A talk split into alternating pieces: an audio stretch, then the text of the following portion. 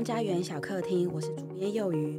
南方家园预计在八月初的时候出版《母亲的河流》，这是一本透过二十一代女人串联西元一五零零年葡萄牙人在巴西登陆至今五百年来的故事。上一集我们邀请到本书译者于佩林老师来为我们领读。然而说到巴西呢，除了足球嘉年华以外，我们似乎都对这个国家的历史、文学甚至文化都非常陌生。所以本集非常荣幸邀请到淡江大学国际长陈小雀老师来为我们解答。欢迎小雀老师。幼鱼好，各位南方家园的读者以及听众朋友，大家好。因为老师对拉丁美洲非常了解，也为我们南方家园的，就是拉丁美洲书系写过非常多，几乎每一本都是老师来做导读的。那据我所知呢，巴西是拉丁美洲面积最大，占了南美洲约一半领土的国家。不过，它却是唯一说葡萄牙语的，似乎是拉美国家中的特例。能否请小雀老师为我们介绍一下巴西的历史呢？好的。我们要认识巴西之前呢，我们是不是先了解一下巴西在这个世界历史当中，还有它整个政治以及经济上面，它占了什么样的位置？我可以说，巴西它就是南美洲的巨人，因为它的土地面积呢是居世界第五大，是美洲第二大经济体。那如果把美国去除掉，那么它就是拉丁美洲第一大经济体。那它在全球的经济体当中啊。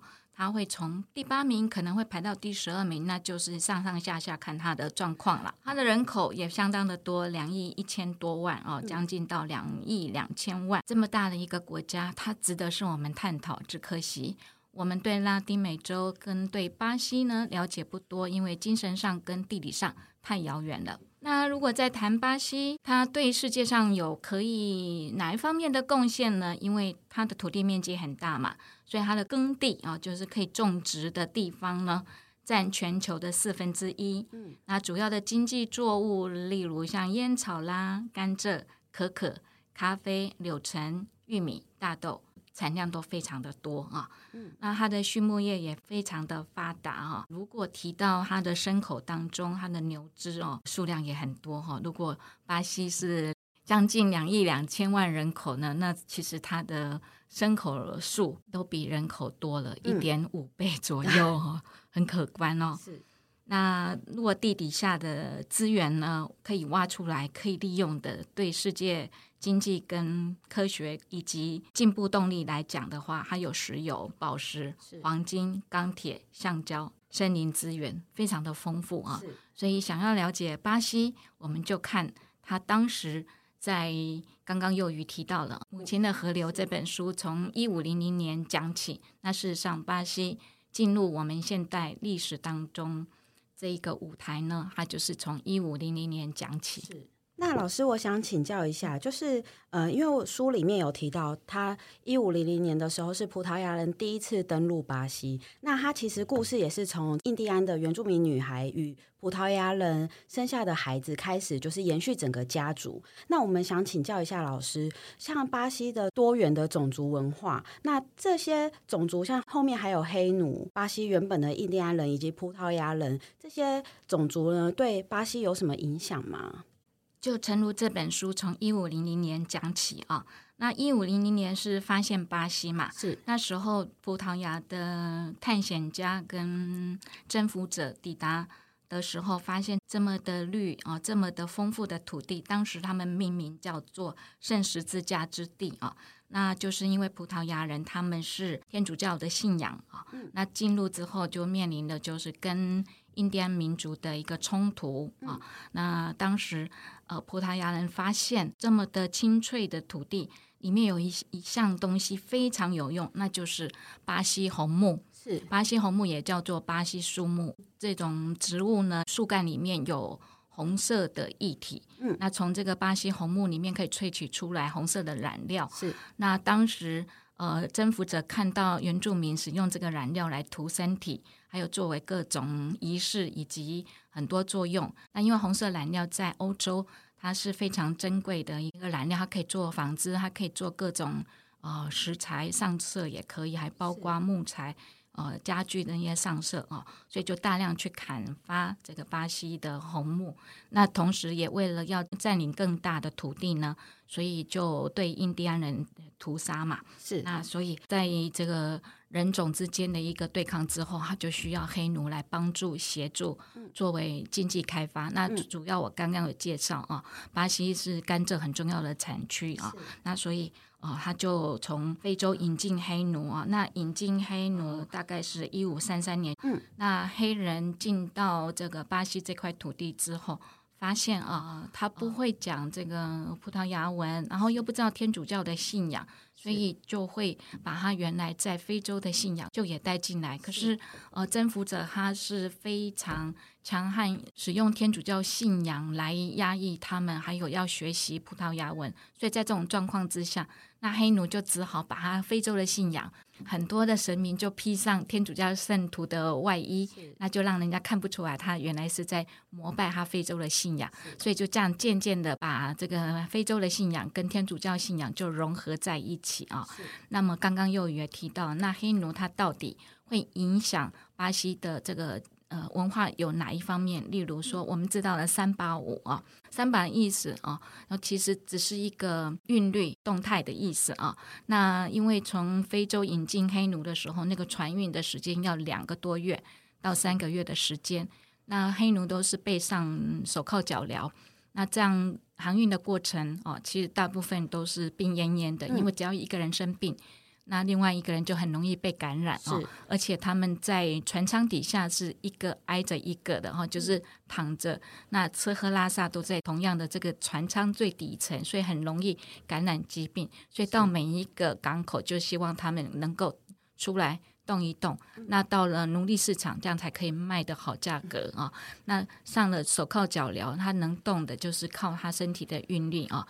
那就这样慢慢也把这些当年离乡背景的苦难，把它化为音乐，就这样子就成了一个三把舞蹈啊。那它变成一个音乐，也是一个舞蹈。那如果提到巴西的历史，我想要从一八零七年啊。再让各位听众朋友以及读者哈，再仔细看一下一八零七年发生什么事情。一八零七年，拿破仑跨越庇里牛斯山啊，进到伊比利半岛，因为他要攻打葡萄牙。可是他骗了西班牙说，西班牙借过一下，我们一起攻打葡萄牙。就他先攻打了葡萄牙之后，也把西班牙给并吞了，所以拿破仑军队就在伊比利半岛称王了啊。那所以一八零七年，因为拿破仑军队入主伊比利半岛之后呢，巴西玛利亚女王就决定期待所有的皇室家族以及跟皇室有关系的画家啦、音乐家啦、神职人员，所有有关系的，他整个宫廷呢就搬到巴西去。一八零八年就坐船来到了巴西。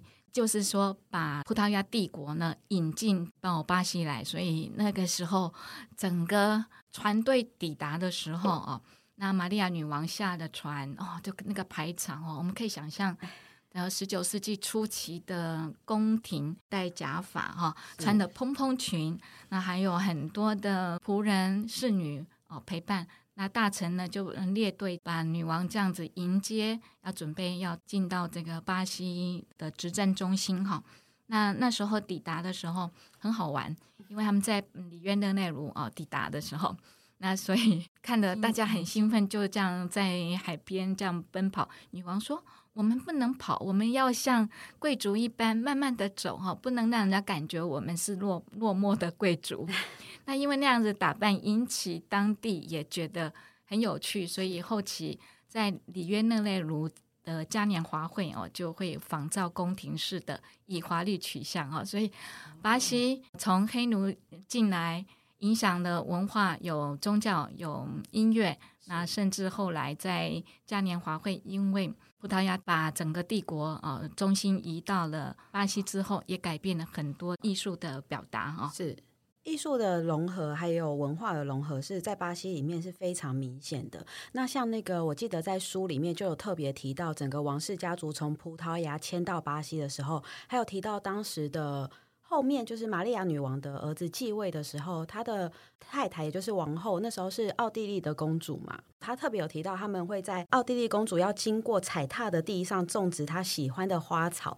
然后整个经过的时候就有如仙女下凡，气氛都非常的美妙。有特别提到这段，再加上小雀老师讲的，真的是很令人身心向往。玛利亚女王啊、呃，把整个皇室带过来，所以也是要给巴西一个同等地位。所以在一八一五年的时候，巴西的名字就改成葡萄牙巴西。哦，还有他那个姓氏叫阿嘎维雷斯啊，葡萄牙巴西阿嘎维雷斯联合王国啊。那后来因为拿破仑逝世之后啊，当然国王就回去里斯本了哈，所以就留王子留在巴西当摄政王。那隔年呢，就宣布巴西帝国。巴西这个国家怎么命名？我刚刚讲到巴西红木嘛，就是因为颜色很鲜艳。那 brasa，brasa 意思是木炭，我们把木炭烧得很红很红，那个很漂亮那个红色啊，所以就从 brasa 变成 Brazil 这样的名字出来，不会再叫它当时叫圣十字架之地哦。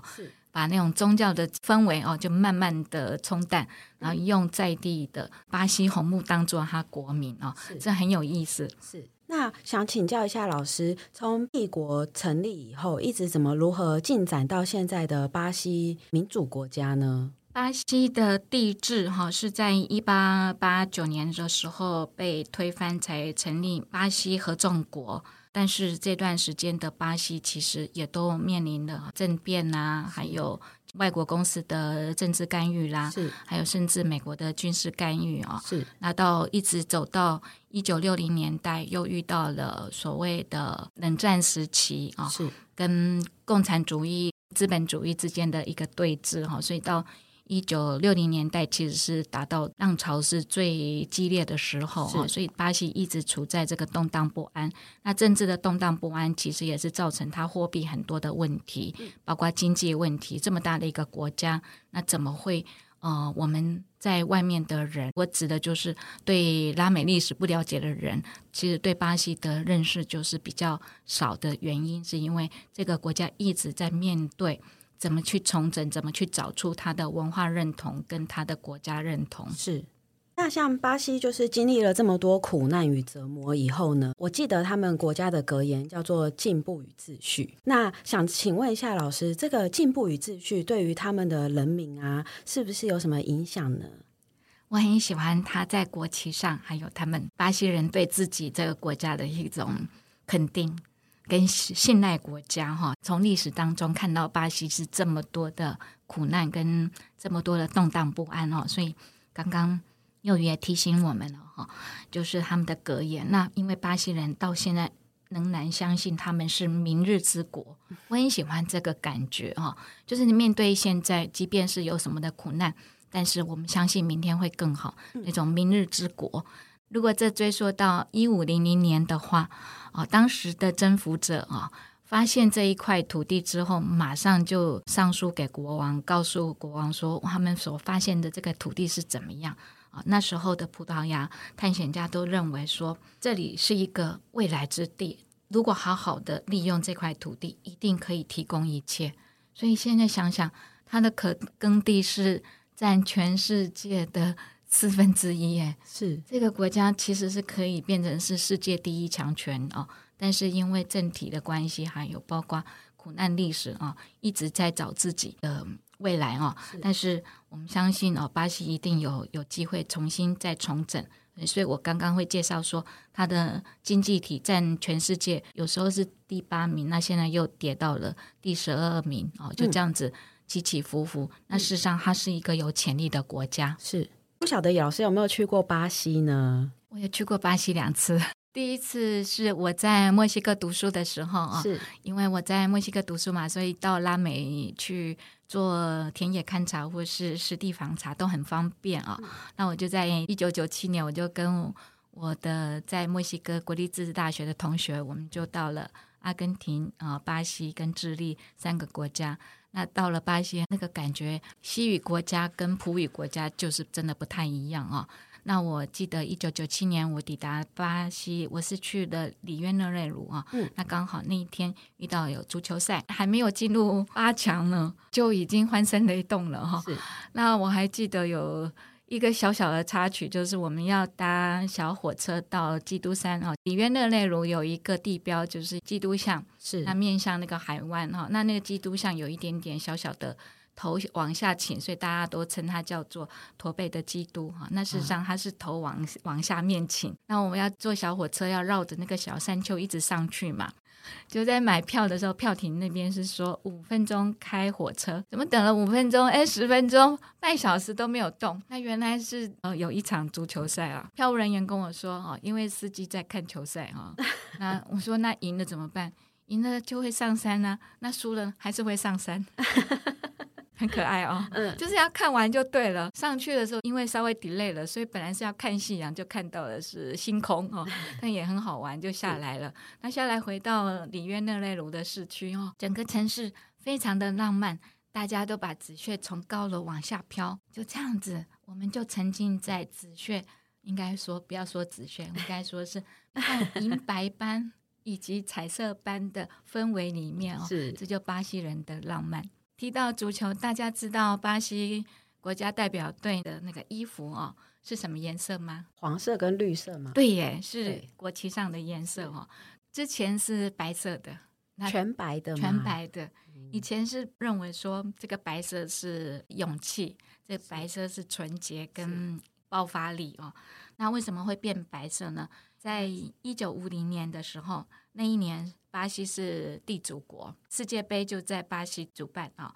那他对抗是乌拉圭，然后他们就在那个里约热内卢的一个球场，他们就把那个球场就故意留白。然后就是说，我们看谁赢了，我们就漆上那一个第一名国家代表队球衣的 颜色。是，那大家都会认为说一定是白色，因为啊跟他争冠亚军的是乌拉圭。那乌拉圭怎么样都不会赢到巴西。乌拉圭也是很强哦，整个南美洲都是都是很足球强国啊，阿根廷啊、乌拉圭哈、哦、都很强，但是巴西呢是。超级强了，在一九五零年代都没有人会相信是乌拉圭会赢，结果真的是乌拉圭赢了，而且还在地主国赢。地主国赢了，所以就不是漆白色，是漆成乌拉圭的国旗是以蓝色为主嘛，所以就漆成蓝色。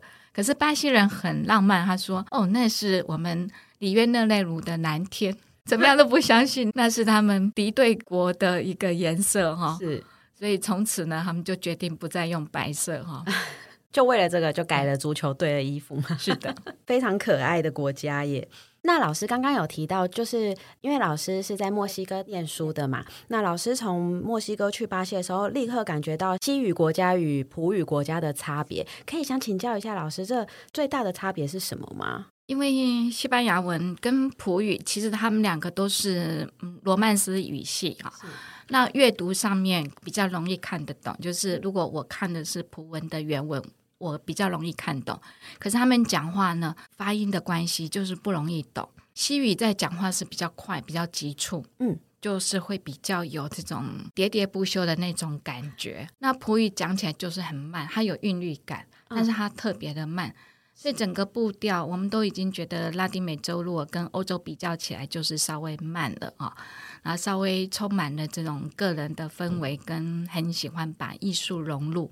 不管是生活，还有各方面，包括食物都一样。一到了这个讲葡萄牙语的巴西哦，他就是用他的那种非常 easy 的语调在讲话，很有意思哦。他都不管别人感受到怎么样啊。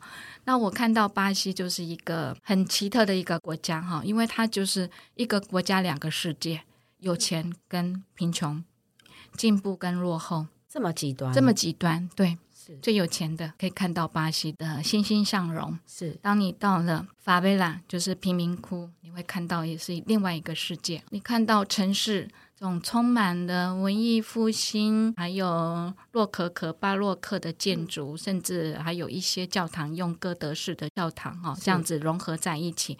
那又经历了殖民时期的一个混合啊，有它自己的一个特色。可是到了亚马逊丛林的边缘，就可以看到整个落后到可能没水没电，就非常的原始。是到现在巴西的丛林里面还有一些原住民族群，其实他们不懂得什么叫做现代化，是他们没有办法融入我们的所谓现代的世界。是那我们如果要入山进到丛林里面，必须要经过申请，因为我们。带进去的病菌，一个感冒可能把整个部落都都让它灭种了。所以呃，其实，在内陆地区，还是许多种族都还是保留他们原始的生活方式。这个是特别保护他们的吗？这些族群他已经完全没有办法进入我们的现代化社会。他讲他自己的语言，是他还可能身上还是只穿着丁字裤，是因为他不知道什么叫现代化。是那因为他是住在丛林里面，可是，在巴西境内的亚马逊丛林的面积是最大，因为亚马逊丛林也不有只有在巴西。国境内哈，还有秘鲁跟哥伦比亚的边界都有哈。那因为如果开发亚马逊丛林，我们的世界的肺哈就会造成很大的影响。是。那这是目前比较大家都注意到生态跟永续发展。那我们知道，二零年的时候，亚马逊丛林的大火，其实一天都可以烧掉好几个足球场那么大的面积哈。是。那还有包包括巴西的牛，我刚刚有介绍，它的牛只人口，它的牲口比人口还要多，但是要给这些牲口的居住的环境，他们是放牧的。嗯。那你远远看一片牧场，你是看不到人的，甚至看不到牛只或是。马啦、羊啊都看不到，因为太小了。因为它的土地面积很大。如果我们去跟欧洲的荷兰的牧场来比较的话，那是比较集中的养殖。可是，在拉丁美洲几乎都是放牧的，是它必须是由雇工他们骑着，就是牧场的雇工啊，或者是那些技术人员，他们是要骑着马去放牧的。是那牛只啊、羊啊都是让他们自己去奔跑的。那其实它就是在破坏土地。对，因为它要把可耕地。变为我们是人类要吃的，可是他要种牧草，是他用的大豆。我们刚刚介绍说，他的大豆、玉米的产量都很高。嗯，事实上，大豆跟玉米不一定是给人吃，嗯，是要给牲畜吃的。那甚至他还做了深子燃料啊。其实我们看到世界上各地有很多的饥饿，跟我们过度的开发都是有息息相关的。嗯，还有牛只太多，其实牛的打嗝，包括还有牧草的。